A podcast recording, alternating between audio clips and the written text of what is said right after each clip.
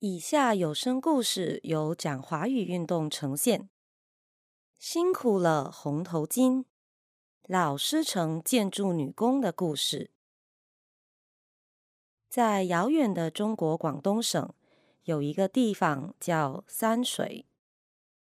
三水有一个美丽的农家女孩，名字叫阿贵。阿贵是大姐，上有爸爸妈妈。下有四个弟妹，阿贵一家七口生活苦，每天只吃白粥配酱油。那一年村里收成不好，生活苦上加苦。阿贵的爸爸决定把她嫁给一个富有的老头。啊，那老头已经有三个老婆，有孩子，有孙子。我不要，我不要！阿贵坚决不嫁，父亲非常生气。那一夜，可怜的阿贵被爸爸打了，他被反锁在小小的房间里。为了帮助阿贵，妈妈决定把阿贵送到新加坡来谋生。阿贵的阿姨在新加坡当山水婆。妈妈希望阿贵跟着阿姨在新加坡工作。什么是三水婆呢？就是在建筑工地工作的三水妇女。三水婆工作时戴着红头巾，所以三水婆也叫红头巾。阿贵带了一点钱，带着几件旧衣，登上了又闷热又拥挤的轮船。阿贵经历了一个又一个风浪，漂洋过海，来到了新加坡。阿贵在码头见到了阿姨，阿姨把他带到一个陌生的地方。这个陌生的地方叫牛车水，阿姨就住在简陋的电屋楼上。这里有好多来新加坡工作的山水婆。我们住在一起，就像姐妹一样，互相帮助，互相照顾。阿姨住在一个没有窗口的小房间里。阿姨，您可以教我折一个好看的头巾吗？你为什么要当山水婆呢？当山水婆好辛苦啊！家里收成不好，亲人需要钱生活。一串泪珠从阿贵眼眶流了下来。阿姨轻轻的点点头。好吧，让我教你如何折红头巾。阿姨拿出了一条长长的红布，一盒黑发夹，以及一个小别针。阿贵好奇的问：“为什么山水婆用红布做头巾，不用其他颜色的布呢？”红布带来好运，红布赶走邪魔。阿姨慢慢的将红布围绕在阿贵的头上，用发夹和别针在阿贵头顶做了一个很好看的红头巾。阿贵看着镜子中的自己，好奇的问：“为什么山水婆要戴着红头巾呢？”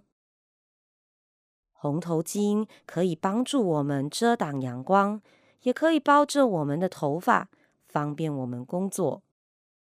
今晚你要好好休息，明天我们就要去建筑工地了。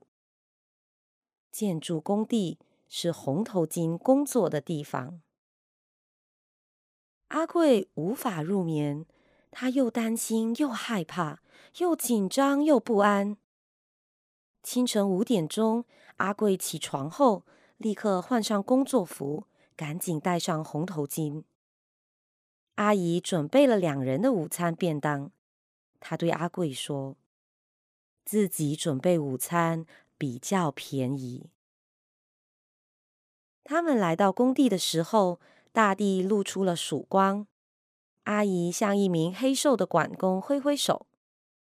他就是上星期我和您提起的阿贵。管工看了看阿贵，说：“你在这里工作一天，工钱五角半。”阿贵高兴的点点头。阿贵的第一份工作是用一根扁担和两个篮子，将笨重的砖头挑上二楼。他挑了一篮又一篮，走了一趟又一趟。烈日当空，阿贵满头大汗，他感觉全身疼痛，他感觉口干舌燥，但是他不退怯，他要让别人知道他是最棒的。中午十二点，午餐铃声响，阿贵跟着阿姨到餐厅，喝了两大瓶的自来水。阿姨准备的午餐是白粥，一个咸蛋。少许蔬菜和豆腐，阿贵从来没尝过那么好吃的食物。吃着吃着，阿贵伤心的想起了家乡的弟妹们。可怜的弟弟妹妹，每天只能吃白粥配酱油啊！午餐过后，阿贵继续挑砖头。他没有怨言，从不偷懒。即使累了，即使快走不动了，当阿贵想起家乡的亲人时，他又浑身充满了力量。放工铃声响了，一天的工作结束了。管工对阿贵的表现很满意，他给了阿贵五角半工钱，点点头说：“你是一个勤快的工人，明天继续来工作吧。”好的，好的。阿贵兴奋的回答。虽然他的肩膀酸痛，双脚也几乎走不动了。在工地，阿贵用一根扁担挑运各种建筑材料，包括沙子、水、水泥和砖块等。阿贵又强壮又独立，他从来不埋怨劳动辛苦。他从来不抱怨工作繁重。一天过一天，一年过一年，阿贵把自己用劳力赚来的血汗钱都存起来，寄给家乡的亲人，让亲人生活得好一些。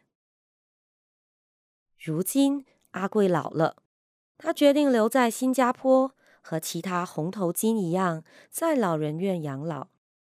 一生当红头巾，用劳力为社会做出贡献，阿贵觉得很满足。即使家乡的爸爸妈妈已去世多年，阿贵还是不断的寄钱给家乡的弟妹。阿贵九十岁生日那天，老人院的义工带他出外游览大街小巷。当巴士经过了学校，经过了桥梁。经过了政府建筑物时，阿贵开心的对义工说：“我曾经在那里做工，帮助新加坡建造了很多楼房。”阿贵指着一座又一座的祖屋：“没有我们，今天就看不到这些房子了。”